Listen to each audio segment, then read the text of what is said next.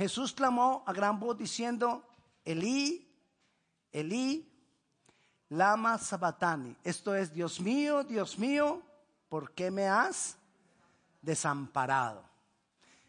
Estamos hablando de las siete palabras de Jesús, que son en realidad frases que Jesús dijo en la cruz. Y para mí esta palabra o esta frase que Jesús dijo en la cruz es una de las más grandes enseñanzas.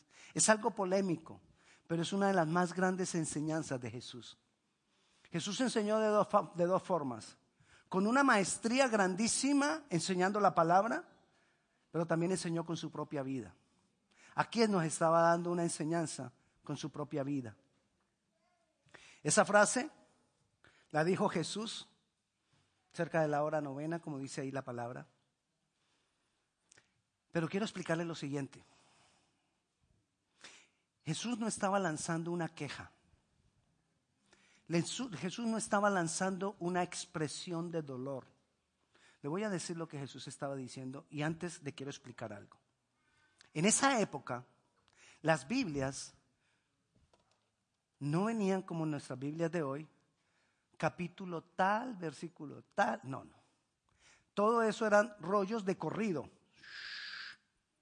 Entonces, cuando ellos querían hacer referencia a una porción, a un capítulo que nosotros llamamos hoy capítulo de la escritura, ellos lo que hacían era que decían la primera parte de todo el capítulo.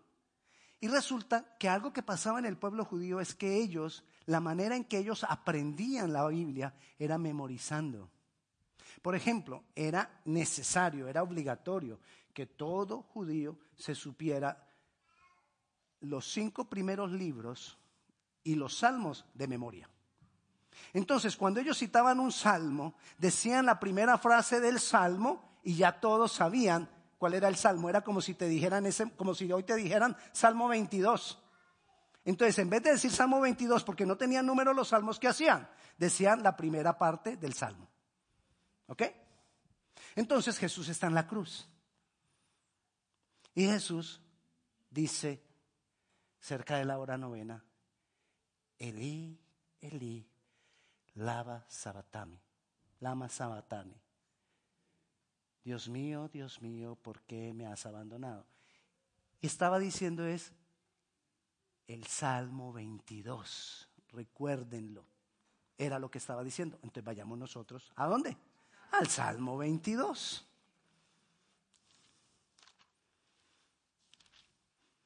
Y el Salmo 22 comienza diciendo, Dios mío, Dios mío, ¿por qué me has desamparado? O sea, lo que Jesús estaba diciendo es, estoy haciendo referencia al Salmo 22. Lo que yo estoy viviendo en este momento es acerca del Salmo 22. Era lo que estaba diciendo Jesucristo en ese momento. Y yo quiero que leamos el Salmo 22. No todo, vamos a leer algunas porciones. Vamos a leer el versículo 1. Dios mío, Dios mío, ¿por qué me has desamparado? ¿Por qué estás tan lejos de mi salvación y de las palabras de mi clamor? Dios mío, clamo de día y no respondes, y de noche y no hay para mi reposo. Vayamos al versículo 6. Mas yo soy gusano y no hombre, oprobio de los hombres y despreciado del pueblo. Todos los que me ven me escarnecen estiran la boca, menean la cabeza diciendo, se encomendó a Jehová, líbrele él, sálvele, puesto que en él se complacía. Quiero que pasemos al 14. He sido derramado como aguas y todos mis huesos se descoyuntaron. Mi corazón fue como cera, derritiéndose en medio de mis entrañas. Como un tiesto se secó mi vigor y mi lengua se pegó a mi paladar y me has puesto en el polvo de la muerte. Porque perros me han rodeado, me han cercado cuadrilla de malignos. Horadaron mis manos y mis pies. Contar puedo todos mis huesos, entre tanto ellos me miran y me observan. Repartieron entre sí mis vestidos y sobre mi ropa echaron suertes. Jesús, ¿qué estaba haciendo ahí? Estaba diciendo que todo lo que estaba pasando con él en ese momento ya había sido escrito hace más de mil años en el Salmo 22. Y por eso hizo referencia al Salmo 22. Pero él no está haciendo referencia al Salmo 22 para quejarse. ¿Por qué no estás conmigo? Porque si alguien conocía que Jesús nunca abandona a sus hijos, es Jesús.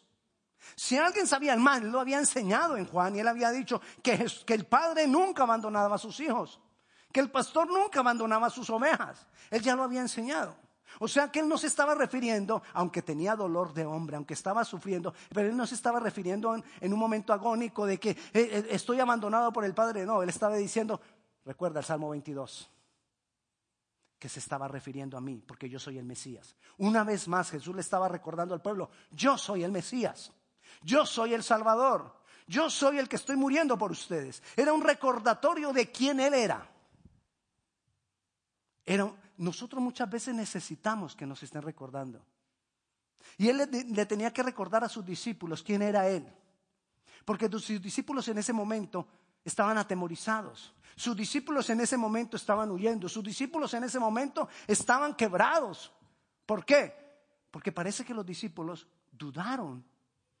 Ellos sabían que era el Salvador, pero dudaron que Él resucitara. Ellos no sabían que el Mesías tenía que morir y resucitar a pesar de que Jesús se lo había enseñado. Es decir, lo sabían, pero no lo creían de todo corazón. Entonces Jesús ahí en la cruz tenía que decirles otra vez, hey, recuerden, yo soy el Mesías. Estaba escrito y todo lo que estaba escrito hace mil años, hoy se está cumpliendo en mí. Yo estoy cumpliendo todo eso que fue escrito. Yo estoy cumpliendo todo lo que fue profetizado. Jesús estaba dándonos una clase magistral y demostrando que Él era el Mesías. Jesús les estaba dando aliento a los discípulos. Y hoy que nosotros estamos estudiando a esto, aliento debe venir a nosotros. Porque el Salmo 22, yo le leí las partes de lo que dicen de lo que, de lo que le iba a pasar al Mesías. Pero el Salmo 22 es un salmo de esperanza. Es un salmo de bendición. Mira lo que dice el versículo 22. Anunciaré tu nombre a mis hermanos en medio de la congregación, te alabaré. Los que teméis a Jehová, alabadle, glorificarle, descendencia toda de Jacob, y temedle vosotros, descendencia toda de Israel, porque no menospreció ni abominó la aflicción del afligido, ni de él escondió su rostro sino que cuando clamó a Él, Él oyó. Eso es lo que yo tengo que entender hoy. Jesús estaba en la cruz. Jesús estaba recordando que Él estaba con la esperanza de que el Padre no lo iba a abandonar, porque el Padre no abandona a la, persona en medio de la aflicción. Dios no te abandona a ti en medio de la aflicción. Puede que nos sintamos abandonados, puede que nos sintamos solos, pero una condición nuestra. Dios no voltea el rostro a nadie, y menos cuando está en aflicción. Pero nosotros sentimos como que no está Dios. Pero nosotros creemos que como, que como que no está Dios, pero Dios está. Lo que se nubla son nuestros ojos espirituales. Lo que se nubla es nuestro corazón, pero ahí está Dios. Y nosotros no lo vemos, pero ahí está Dios. Y nosotros pensamos que quizás no nos ama, pero ahí está Dios. Y nosotros pensamos que para qué buscar a Dios, pero ahí está Dios. ¿Y quién está complacido de todo eso? El enemigo, que anda como león rugiente buscando a quien demorar, a quien devorar. Y él está complacido entonces en que nosotros creamos que Dios no está. Y algunos aún llegan a creer que no hay Dios. Algunos, siendo cristianos, yendo a la iglesia, por momentos llegan a creer, no hay Dios. No hay Dios porque no lo veo. No hay Dios porque no lo siento. No hay Dios porque no me responde. No hay Dios porque Dios no hace lo que yo quiero. Y ahí está el error. Si hay Dios, lo que pasa es que Dios no va a hacer lo que tú quieras. Porque el Dios es Él, no yo. Y muchas veces yo quiero que Dios haga lo que yo quiera. Y nos acostumbramos a que Dios me sirva. Y nos acostumbramos a que nosotros poco a poco nos vamos tomando el lugar de Dios y ponemos a Dios en el lugar de siervo. Si no, revisa tus oraciones o las mías. Señor, bendíceme. Señor, ayúdame. Señor, guárdame. Señor, dame, protégeme. Siga, siga, siga. Multiplícame. Ey, se vuelve como que, como que fuera mandadero nuestro.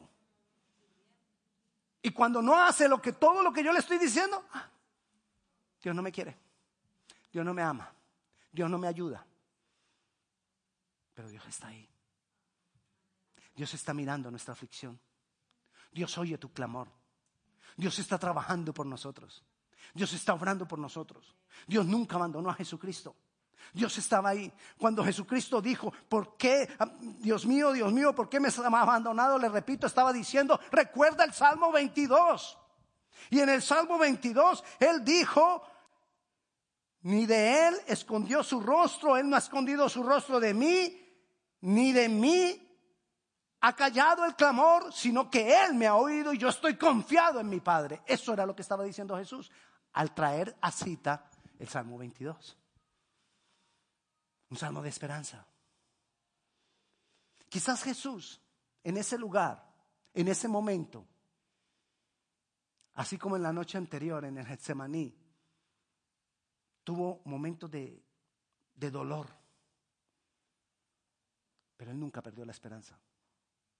Insisto, él estaba citando un, un salmo, pero él no había perdido la esperanza. Porque Jesús sabía en que Dios había confiado. Y eso es lo que Jesús nos está enseñando con su vida. Tú y yo debemos saber en qué Dios hemos confiado. En todas las promesas que Dios tiene para nosotros. Era una enseñanza que Él nos estaba dando. Mire lo que dice el versículo 22. Anunciaré tu nombre a mis hermanos. En medio de la congregación te alabaré. Él que estaba haciendo en ese momento en la cruz, enseñándonos a confiar en Dios a pesar del momento en que Él estaba viviendo. No hay persona que viva un peor momento.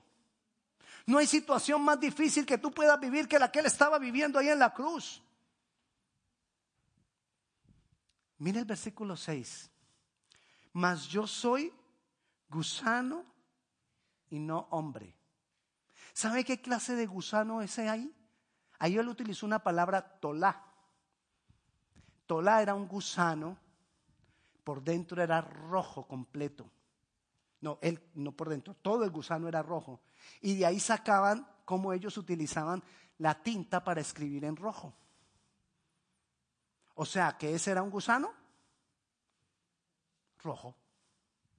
Y dijo, yo soy Tolá, un gusano rojo, porque así estaba Jesús en la cruz.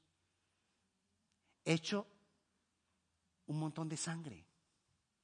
Estaba totalmente quebrado en su cuerpo no en su ser, en su cuerpo. Estaba totalmente molido. Estaba hecho una sola llaga.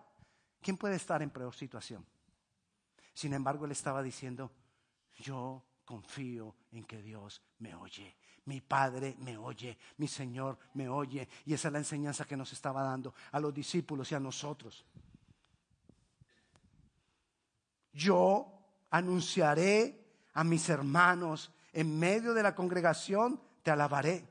Y dice el versículo 23, mira lo que estaba enseñando Jesús. Versículo 23 dice, los que teméis a Jehová, alabadle. ¿Qué es temer a Dios? Temer a Dios es tener a Dios en tan alta reverencia, tan alto respeto, que no me atrevo a alejarme un instante de Él. Por eso por mi respeto y por mi reverencia a Él. ¿Y qué dice Él? No importa en la condición que tú te encuentres, no importa en la situación que tú estés, témele a Él, no te apartes de Él. Dale toda la reverencia, no seamos nosotros que nos creamos tan autosuficientes. Cuando tú te alejas de Dios porque estás mal, estás creyendo que tú sí puedes encontrar la solución que Dios no te ha dado. Temed a Jehová, alabadle, glorificarle, descendencia toda de Jacob, y temerle vosotros, descendencia toda de Israel. Que cuando estemos en un dolor grande, en una situación difícil, glorifiquémosle a Dios. Es lo que Jesús estaba enseñando. Yo sigo confiando en mi Padre. Aquí estoy clavado en este madero y yo sigo confiando en mi Padre. Y es lo que nosotros tenemos que hacer en cualquier momento de aflicción, en cualquier momento de dolor, en cualquier momento de atribulación, en cualquier momento de angustia. Él es Dios. Temer a Dios es respetarlo. Temer a Dios es saber que sin Él no puedo. que no me debo apartar por él- de él. Dice el versículo 24, porque no menospreció ni abominó la aflicción del afligido. Para Dios nunca tu sufrimiento es poca cosa. Puede que para ti tu sufrimiento, para otros puede que tu sufrimiento sea poco. De pronto alguna persona que ha sufrido mucho y ve tu sufrimiento que es poco, dice, "Ah, eso no es nada. Usted viera todo lo que me ha pasado. Amén. Usted viera todo lo que yo he sufrido. Usted viera todo. Dios no hace eso. Si tú estás sufriendo por algo, por poco que sea para otros, para Dios es importante lo que tú estás sufriendo. Porque dice ahí que Él no menosprecia la aflicción del afligido. Él no menosprecia tu aflicción. Él está ahí. Él está ahí para ayudar. Él está ahí para bendecir. Y lo hace con nosotros a diario. Y lo hace con nosotros en cada momento. Y nosotros aquí hemos visto testimonio de lo que Él ha hecho. Amén. Yo quiero que escuchemos un testimonio de lo que Él ha hecho. Freddy. Freddy es uno de los sugieres de aquí de la iglesia, uno de los hermanos de aquí de la iglesia. Él me pidió que quería dar un testimonio. Y yo quiero que escuchen el testimonio. Primero que todo quiero darle gracias al Señor por este tiempo y por este lugar. A veces uno cree que uno puede hacer las cosas por sí mismo y cree que uno tiene la fortaleza, pero estamos equivocados. Yo he tenido dos oportunidades buenas que me ha dado el Señor. Hace un año y medio atrás se quebrantó la salud, pero yo confía en el Señor, esperé en Él y me levantó. Hace dos meses atrás se volvió a quebrantar mi salud, un poco más fuerte. Los médicos dijeron que no había mucha oportunidad para mí. Dijeron a mi esposa y a mi hija que tenía 24 horas porque una bacteria estaba avanzando en mi cuerpo. La primera vez, ¿qué fue lo que te afectó? a un cáncer, un linfoma. Pero yo confié en el Señor y me sanó. Amén. Esta vez volví a confiar en el Señor. No sé qué le había dicho el médico a mi esposa y a mi hija. Yo simplemente estaba esperando en el Señor, porque sabía que una vez más me iba a levantar donde yo estaba. Amén. Y no solo eso, sino que yo le dije al Señor, yo tengo un compromiso contigo.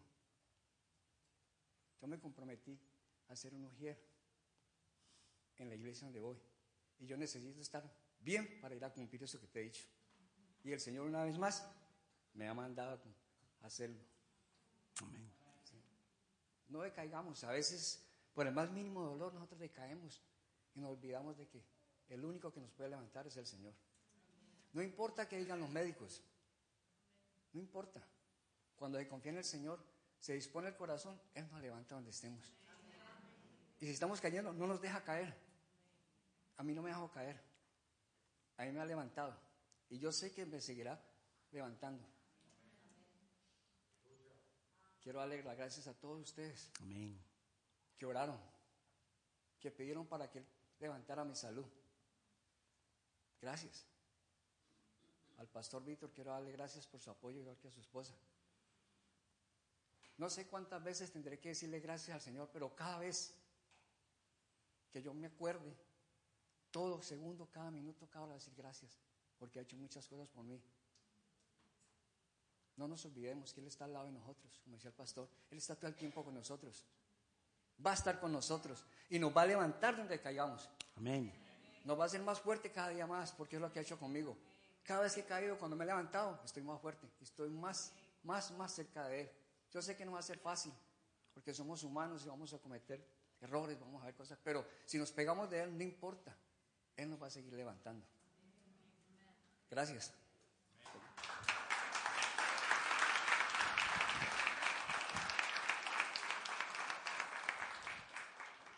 Eso es lo que estaba citando Jesús cuando citó el Salmo 22.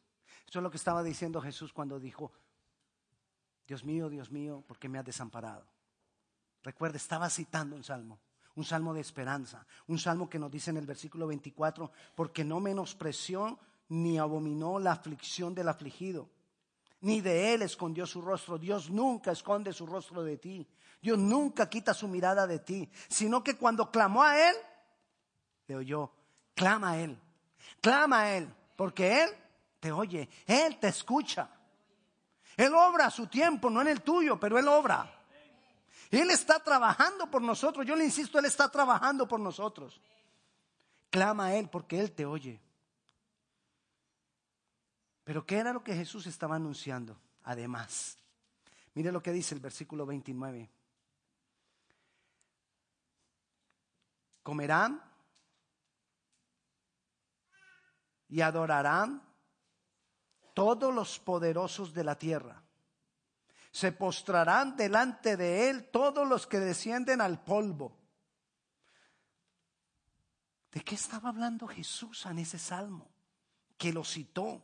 ¿Para qué citó esa parte? Jesús estaba anunciando al citar este salmo que por la obra que él estaba viviendo en la cruz, un día todos estaremos gobernando con él porque dice, porque dice, se postrarán delante de él, perdón, comerán y adorarán todos los poderosos de la tierra un día.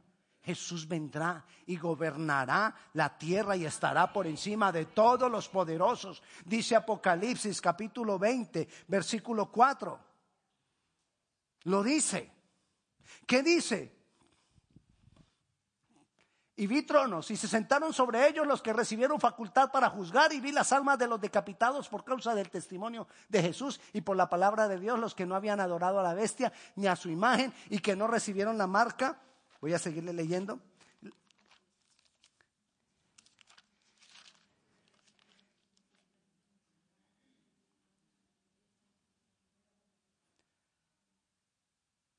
¿En qué voy? Ni en sus frentes ni en sus manos y vivieron y reinaron con Cristo mil años. ¿Qué hicieron con Cristo? ¿Qué hicieron con Cristo? Vamos a reinar con Él. Lo citó en el Salmo 22. Por mi obra, ustedes, los que creen, reinaremos juntos. Se postrarán delante de Él todos los que desciendan al polvo, dice otra vez volviendo al versículo 29. Se postrarán delante de Él todos los que descendieron al polvo. ¿Qué, ¿Qué, son los que descienden al polvo? Los que murieron. O sea que ese salmo estaba hablando de resurrección. Porque no hay otra forma de volver a postrarse delante de Él los que están muertos si no es porque resucitaron. Entonces también estamos hablando de resurrección. Estaba diciendo que un día resucitaremos. Por aquí, por lo que yo estoy haciendo aquí en la cruz, dijo Jesús. Por esto que yo estoy viviendo, por este cuerpo que está siendo inmolado, ustedes van a resucitar. Porque yo voy a resucitar. Porque yo tengo que morir, pero voy a resucitar para que ustedes también resuciten. Era lo que Jesús estaba diciendo en esa corta frase. Estaba citando todo un salmo que nos enseñaba una cantidad de cosas que nosotros tenemos que tener en mente. Jesús estaba ahí en la cruz haciendo una obra maravillosa. Un día, todos nosotros, todos los seres, nos postraremos delante de Él. También habla de un juicio. Un día estaremos delante de Él.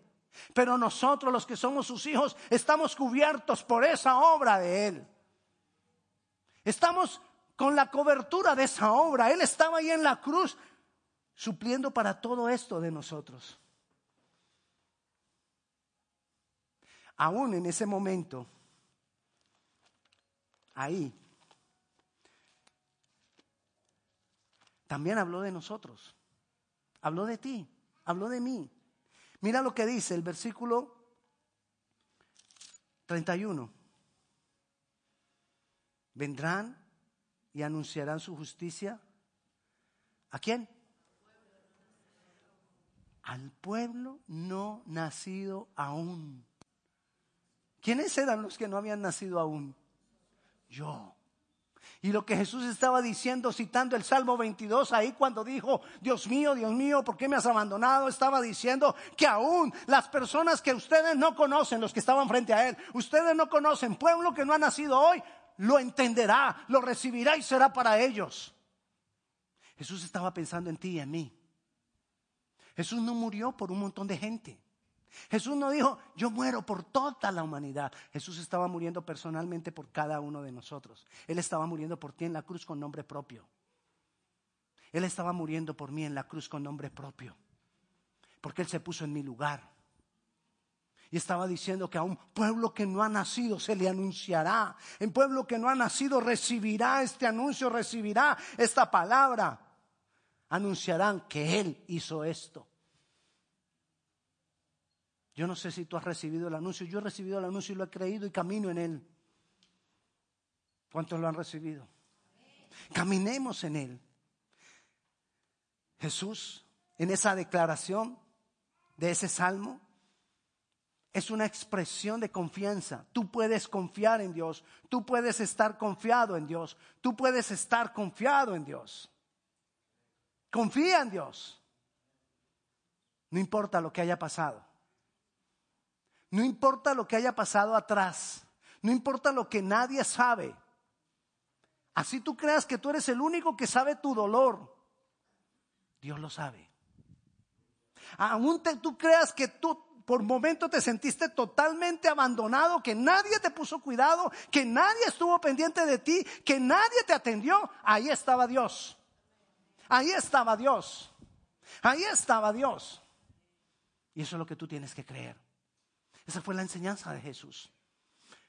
Mira cómo estoy yo aquí, como un gusano rojo, lleno de sangre, sin ningún valor. Todos los que pasan me han escarnecido, todos los han burlado, todos me han señalado, todos han dicho, pues si Él es el Hijo de Dios, que se salve.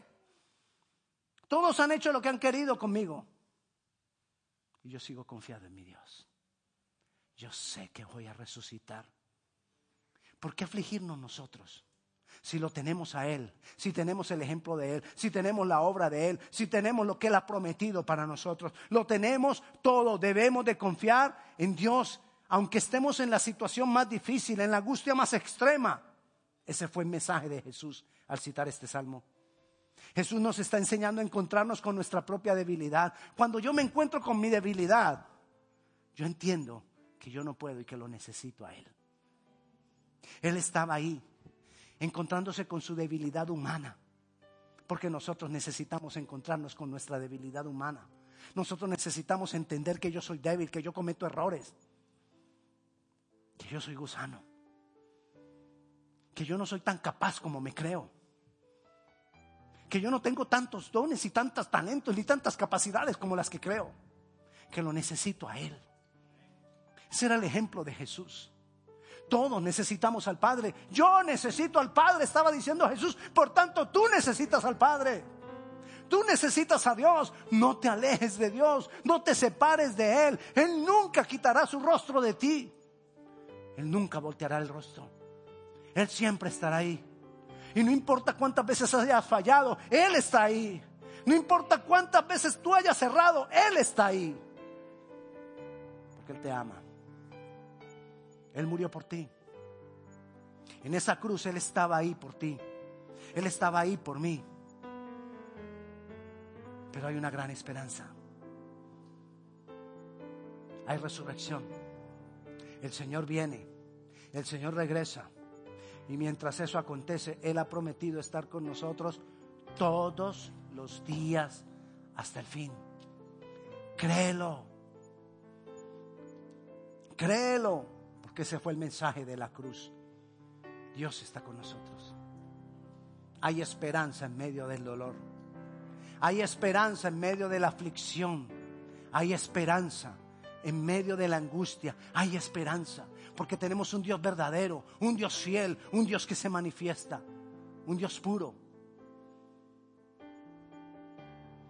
Así que yo te invito en esta tarde a que no importa cuál sea la situación en que tú estés viviendo que tú hayas vivido. Vengamos delante de Dios y le digamos, Señor, aquí estoy, yo entiendo tu mensaje, Jesús.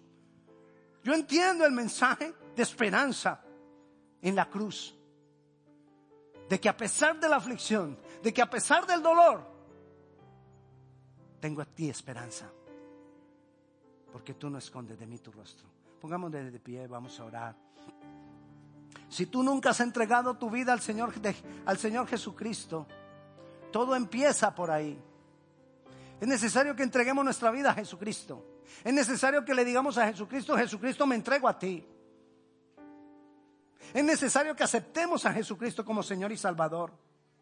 Es necesario que le digamos a Jesucristo, Jesucristo, tú eres el que pagó por mis pecados. Tú eres el que murió en mí en la cruz. Y yo te invito a que le digamos eso a Jesucristo si tú nunca has entregado tu vida a Jesús.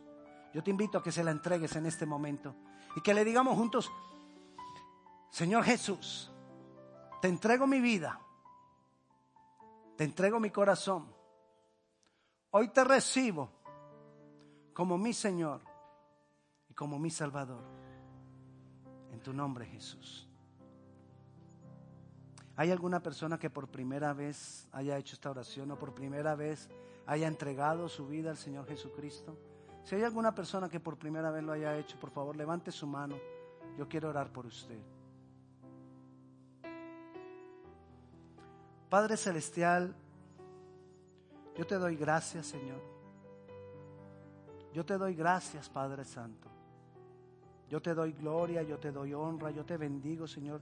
Yo presento delante de ti, Señor, la vida de mi hermano, para que tú te glorifiques en él, para que tú te manifiestes a él, para que tú hagas una obra grande en él, Señor, para que tú lo acojas como hijo